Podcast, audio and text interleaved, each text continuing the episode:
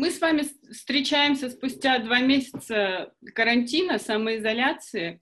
И если вспомнить, как все начиналось, многие бодрились и придумывали себе кучу деятельности, чтобы не просто так сидеть дома, а выйти из этого периода с новыми какими-то знаниями, в общем, лучшей версией себя. А сейчас, спустя два месяца, ну, скорее всего, мало кто может этим похвастаться, никто не стал лучшей версией себя.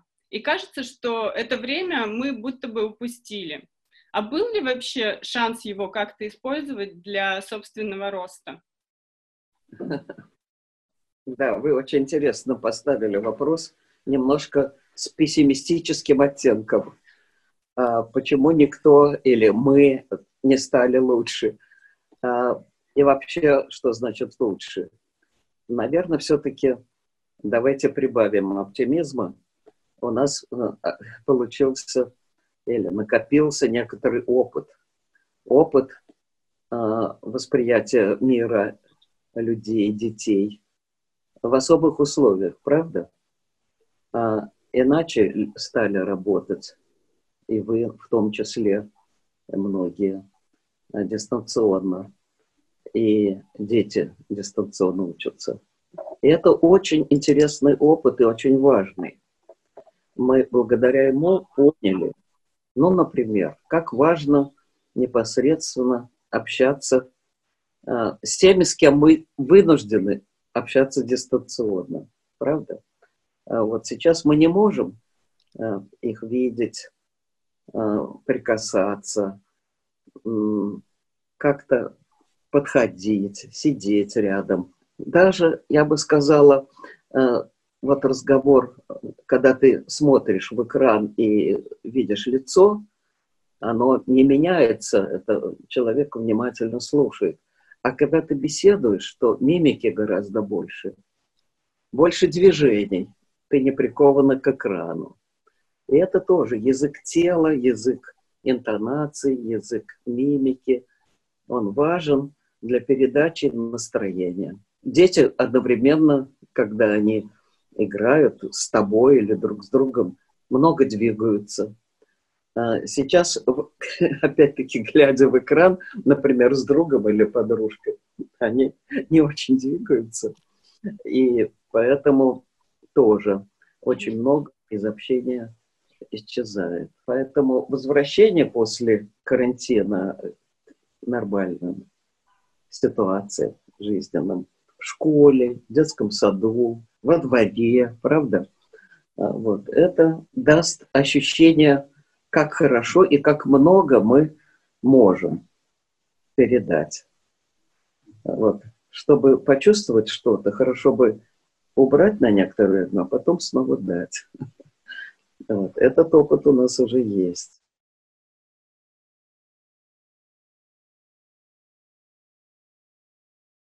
Именно эта ситуация, мне кажется, дала понять, что все отношения и с родителями, и с супругом, и с детьми, их нельзя полностью разделить друг от друга. Это все ну, разные э, отношения, в которых мы существуем. К тому же разные семьи э, заперты, можно сказать, в изоляции в разных составах.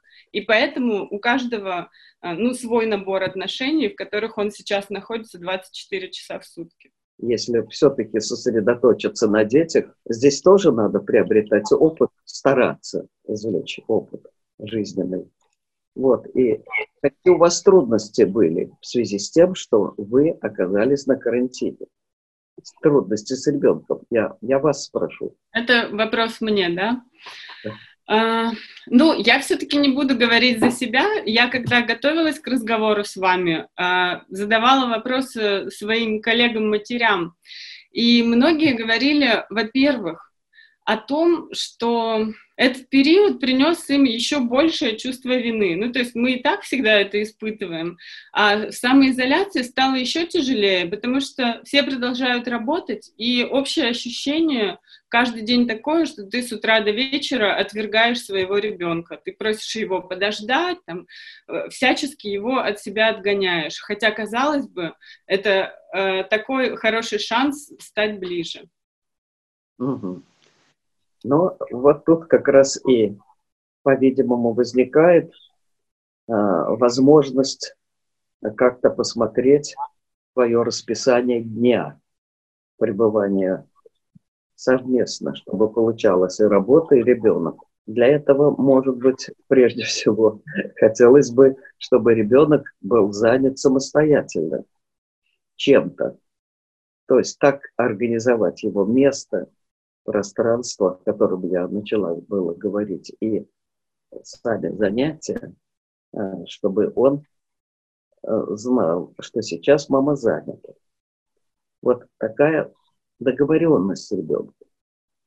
Вы говорите, приходится отгонять. Конечно. Если он, ребенок все время тянется к родителю.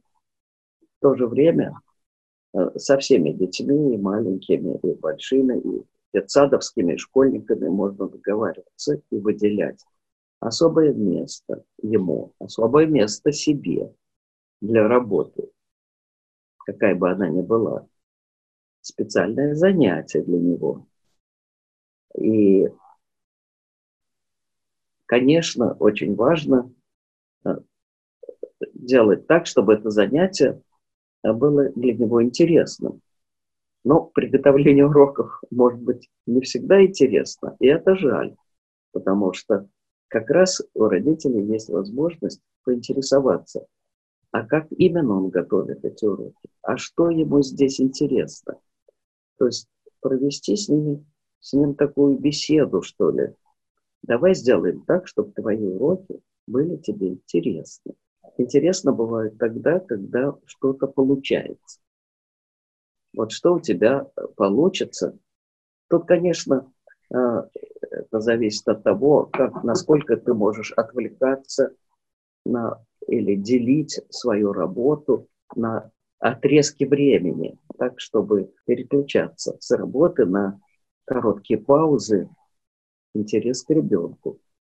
Снова вы работаете, и снова пауза. Чтобы вот это расписание знал, значит, вот пространство личное ваше и его можно еще и понимать в смысле расписания времени. И вот та пауза, которая у вас будет, и его пауза, это для вашего общения. Какого общения? Вы можете поинтересоваться, как у него идут дела или предложить ему что-то другое, там, с уроков на чтение, с чтения на рисование.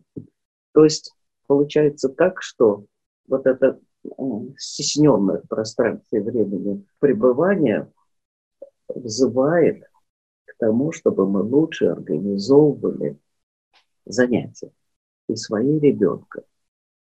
И чтобы он знал, что вот те перерывы, которые у вас для работы, что, видите, дисциплина тут будет отрабатываться, что к маме не надо подходить или к папе, что у него есть свое дело. Вот это из организации, которую вы с ним сделаете, о которой договоритесь, будет рождаться самоорганизация. Многим не удается вот выстроить эти границы и сохранить какой-то баланс вот именно в этом режиме. А что может помочь этому? Ну, сделать так, чтобы ребенок, а, который постоянно рядом, не превратился в маленького тирана, которому все можно. Я, пожалуй, и коснулась именно этого. Маленький тиран – это ребенок, который стоит рядом и тебя теребит. И, э, может быть, ноет, может быть, гневается на тебя. И вот здесь очень важно, наверное, завести порядок беседы отдельно. Не то, что там организация режима, а вот просто с ним почаще беседуют. Как беседуют?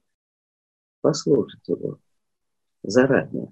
Ну, заранее, может быть, выделить там специальный выходной день, на самом деле одного дня, конечно, не хватит, и, и целый день ты с ним не будешь разговаривать, но все-таки выделить специальное время вообще для ребенка каждый день очень важно выделять специальное время, независимо от того, работаете вы далеко или дома, чтобы он знал, я буду тебе принадлежать, или мама будет принадлежать ему для того, что он не то что захочет, да, что ему нравится, что ему интересно.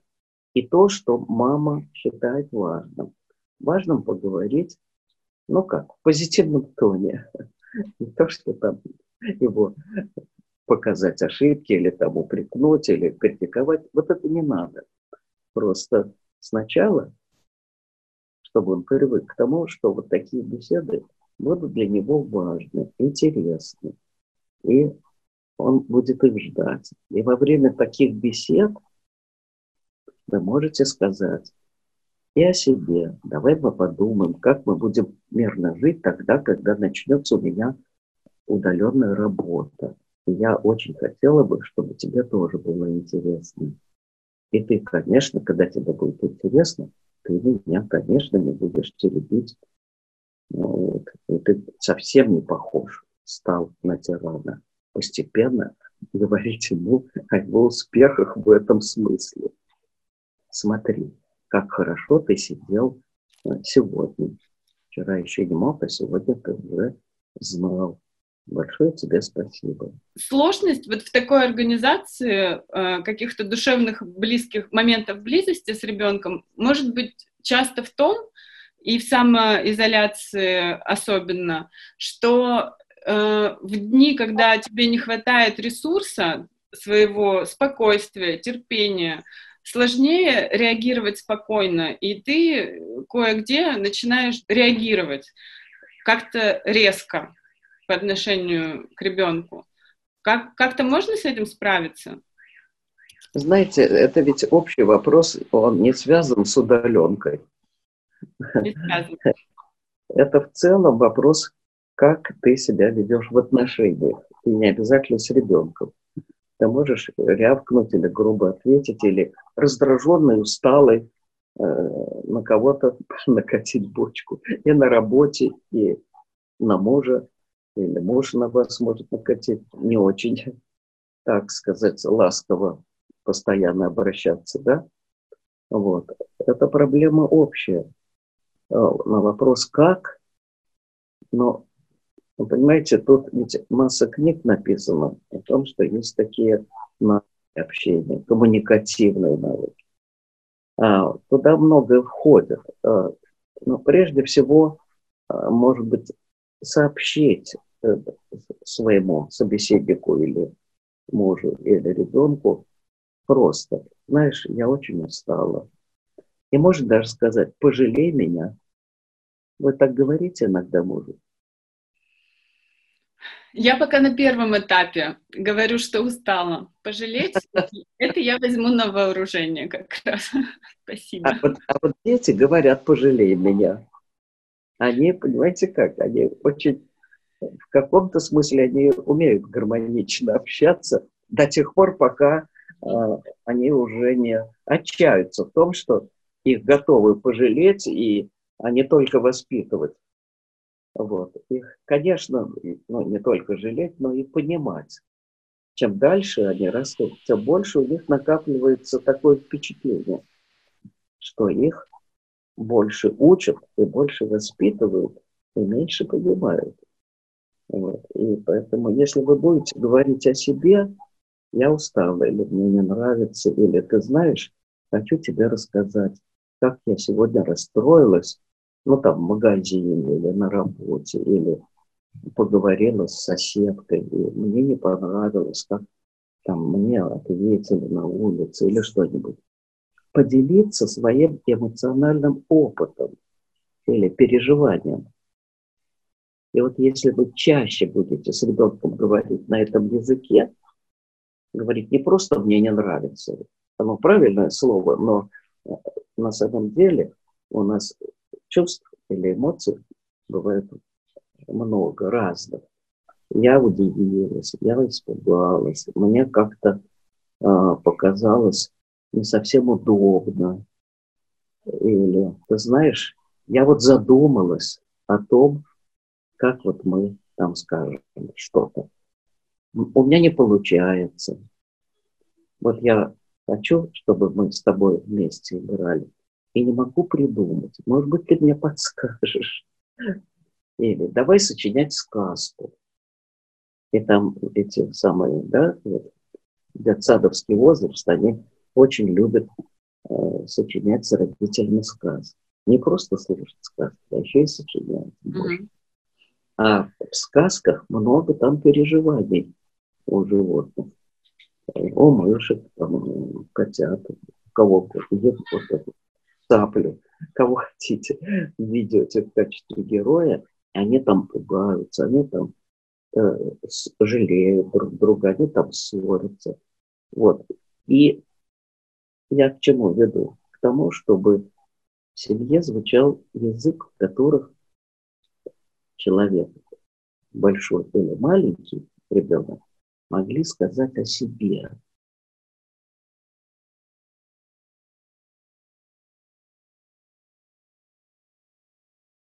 В одном интервью вы говорили, вы говорили, у меня есть особая стратегия поведения. На удар судьбы отвечать встречным ударом. Как вы отвечаете на коронавирусный удар? Ну, тоже изоляция привела к тому, что лишила меня возможности общаться с большим количеством людей, в том числе родителей, проводить занятия с ними, встречи. Слава богу, есть подмога, телефон и вот экран, но этого мало. И мой удар в кавычках состоит в том, что я сейчас много читаю. И много общаюсь э, с домашними, с теми, кто вот в этом окружении находится. И, знаете, я даже, мы как-то сближаемся больше и узнаем друг друга больше, несмотря на то, что вот с мужем мы живем уже много, много-много лет. И тем не менее открываются какие-то новые стороны.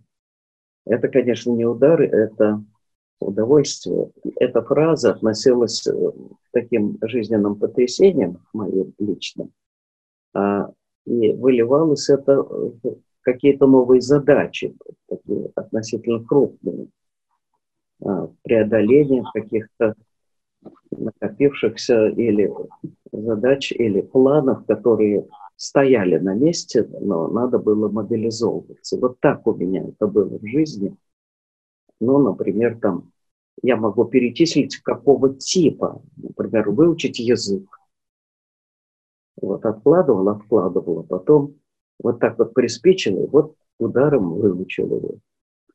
Или бывает э, в разные возрасты защитить там диплом, наконец, или статью написать, или диссертацию защитить. Вот такие удары.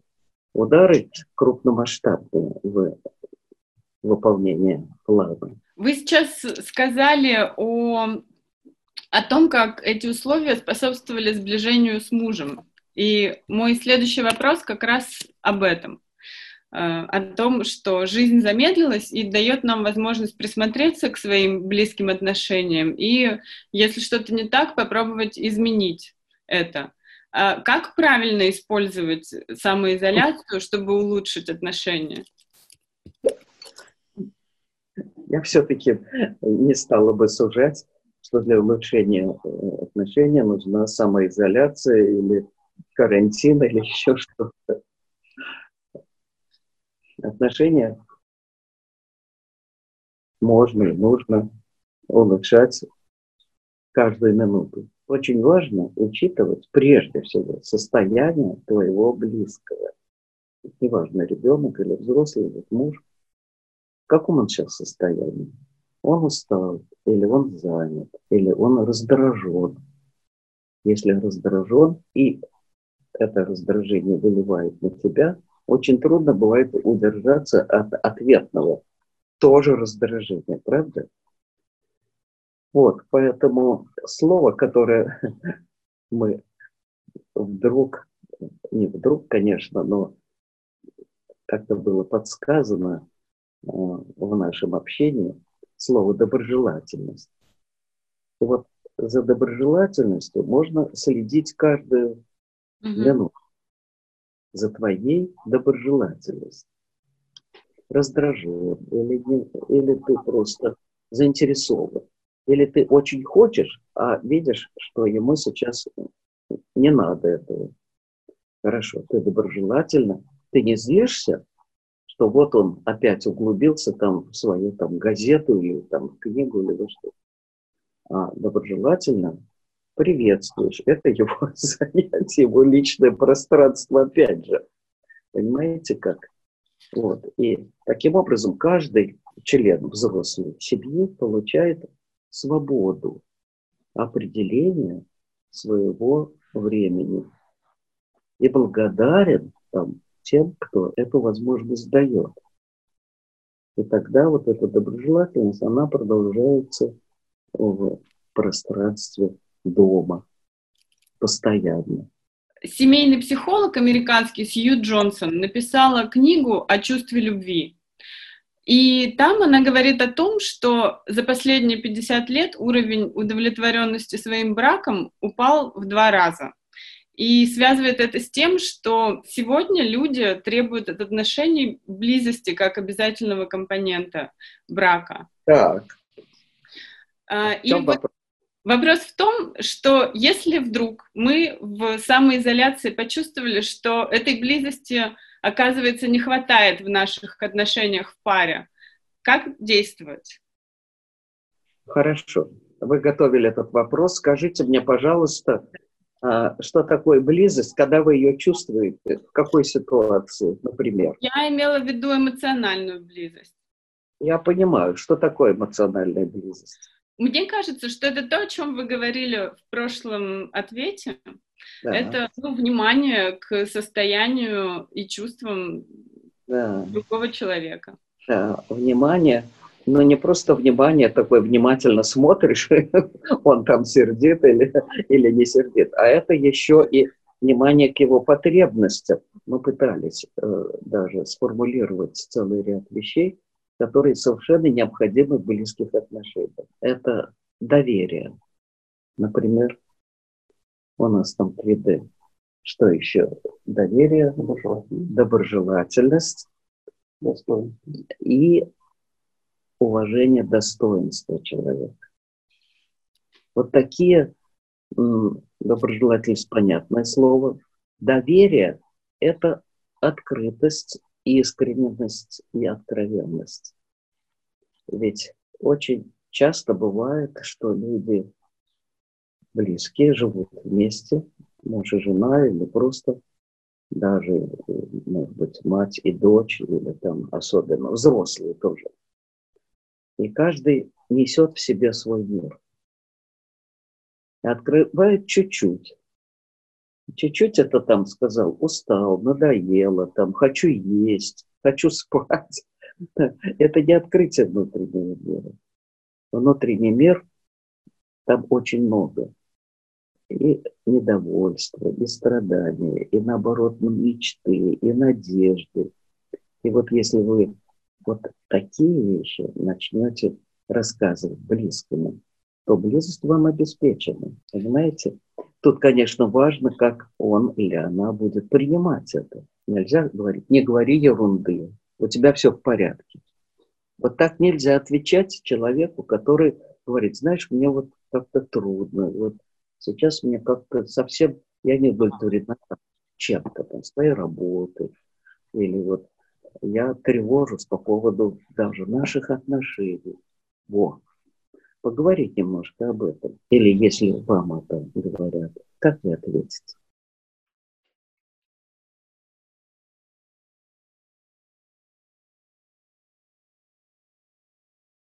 Я ваша мама, и говорю, да, в последнее время меня тревожат наши отношения. И что вы говорите мне в ответ? Я обычно в жизни нахожусь в позиции человека, который произносит эту фразу просто, а сама никогда не слышала ее от своих близких. Вам приятно было? То есть не то, что приятно, это как-то у вас создает впечатление, что я э, делюсь с вами откровенность, откровенно чем-то важным и хочу нашего сближения. Или это вас настораживает? Ну, это, конечно, настора... ну, есть такое чувство, да, какое-то, тревоги. То есть, то есть вас, вам хочется защититься от мамы? Ну, сжаться немножко, да, хочется. Хочется сжаться. Угу. Значит, видите, этот вопрос слишком резкий для вас. Mm-hmm.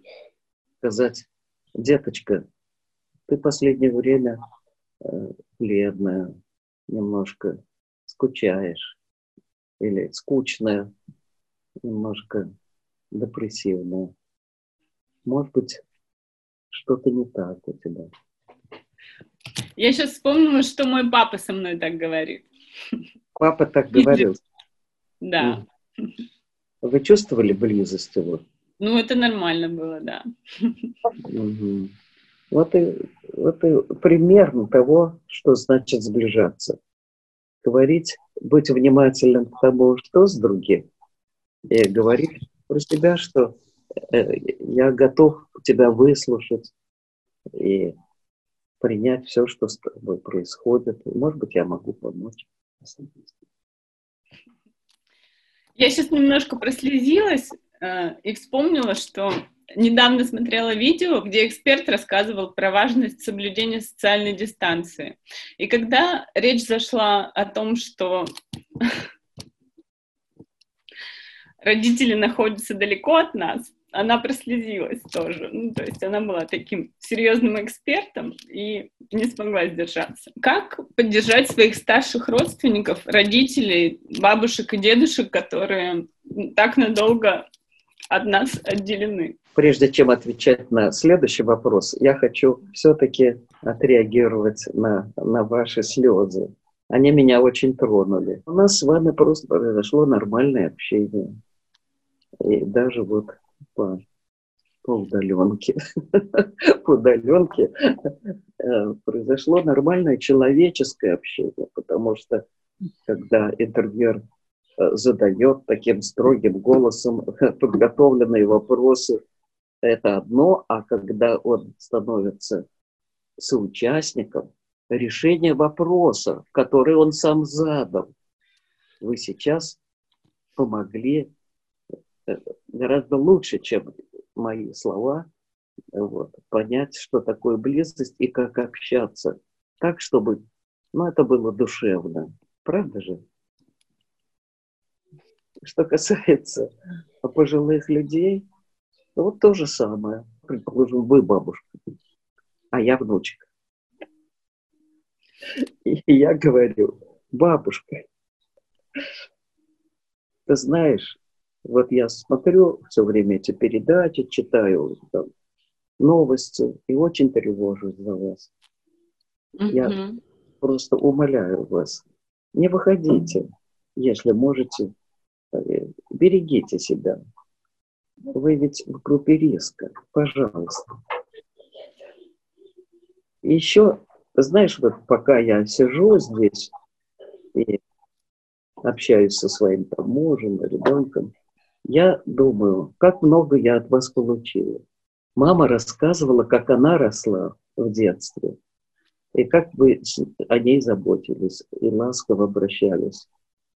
И я у мамы учусь теперь через маму от вас, как это делать. Она много рассказывала, как вы э, ходили в лес ей за грибами, как вы ей сказки рассказывали. Вот я постараюсь сделать со своим ребенком. Вот примерно так их поддерживаю. А как еще? Угу. Посылать деньги, если есть. Да, да. Просто надо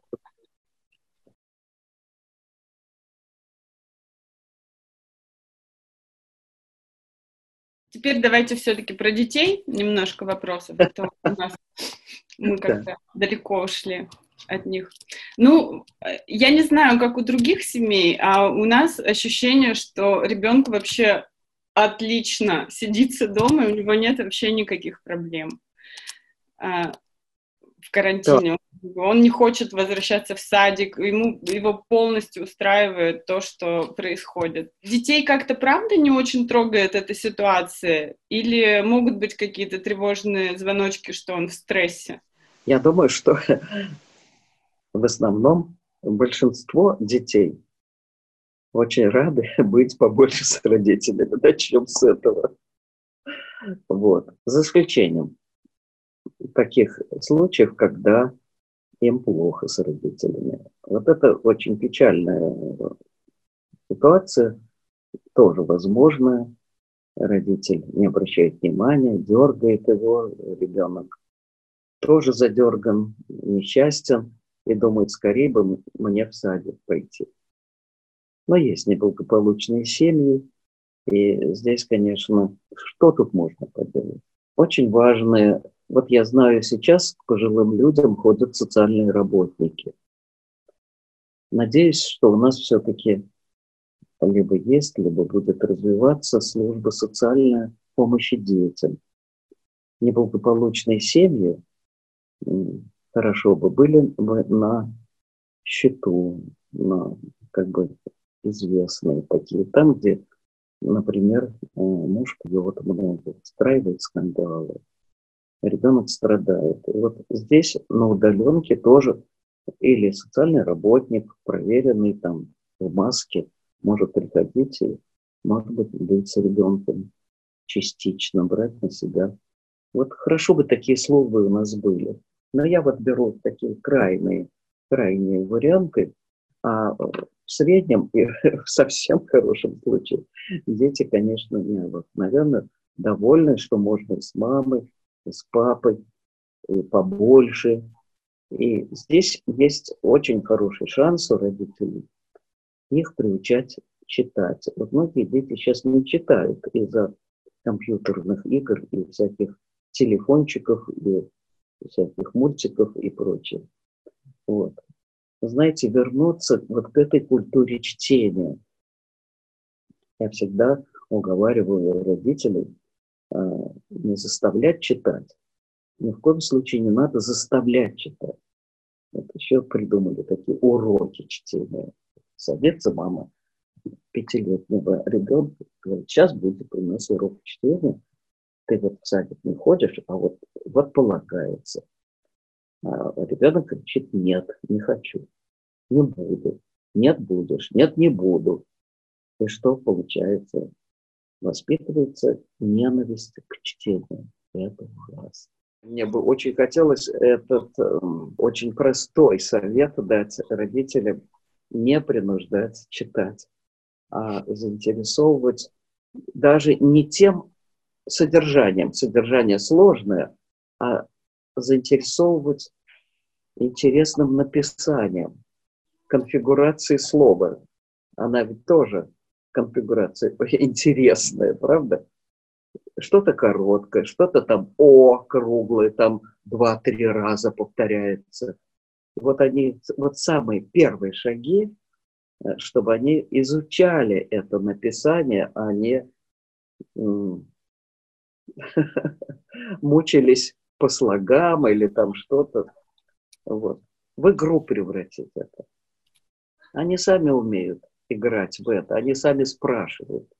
До тех пор, пока родитель не начинает учить. Тогда они отказываются. Дети очень любят делать э, все сами.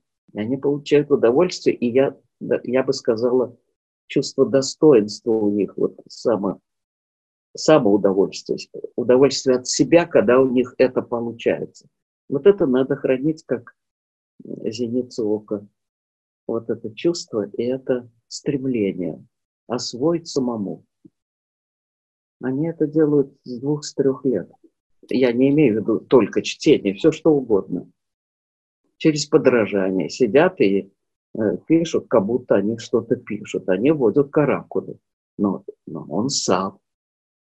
Вот тут нельзя сказать, ты что-то, вот надо так палочку поставить. Не надо. Он, он подрастет как до этого. А вы сказали, что вы сейчас много читаете. Расскажите, что читаете.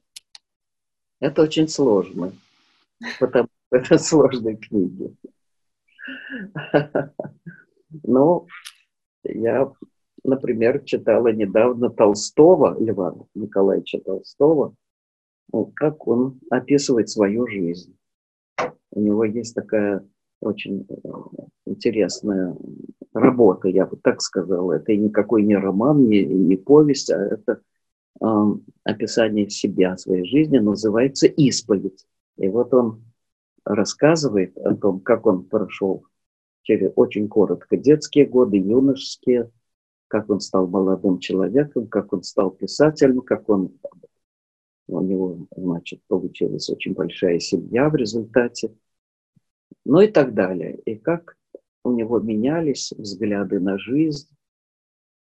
В какой-то момент он поставил перед собой смысл жизни. И вот вторая половина исповеди – это очень сложное размышление, для чего я живу, зачем я живу, почему я живу, какой смысл в том, что я живу, мои дети живут, люди живут. Очень интересно. Почитайте. А еще вот, вот такая книжка «Как быть стоиком». Муж принес, мы тут и тоже прочли. А, это античная философия и современная жизнь. Как в современной жизни применять принципы философов, стоиков, которые были в начале нашей эры, чуть-чуть до нашей эры, первый век, и после нашей, первый, второй век.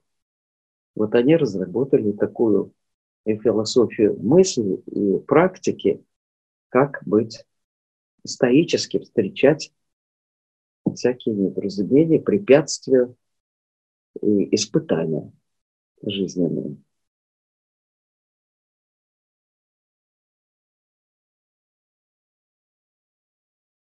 Знаете, очень часто, когда э, как-то не может, мы вспоминаем э, такой кусочек из э, Пушкина, Моцарта и Сальери. Там Моцарт говорит, коль мысли, коль мысли трудные к тебе придут, коль мысли трудные к тебе придут, откупори шампанского бутылку и перечти, и перечти, и перечти женитьбу Фигаро. Thank you.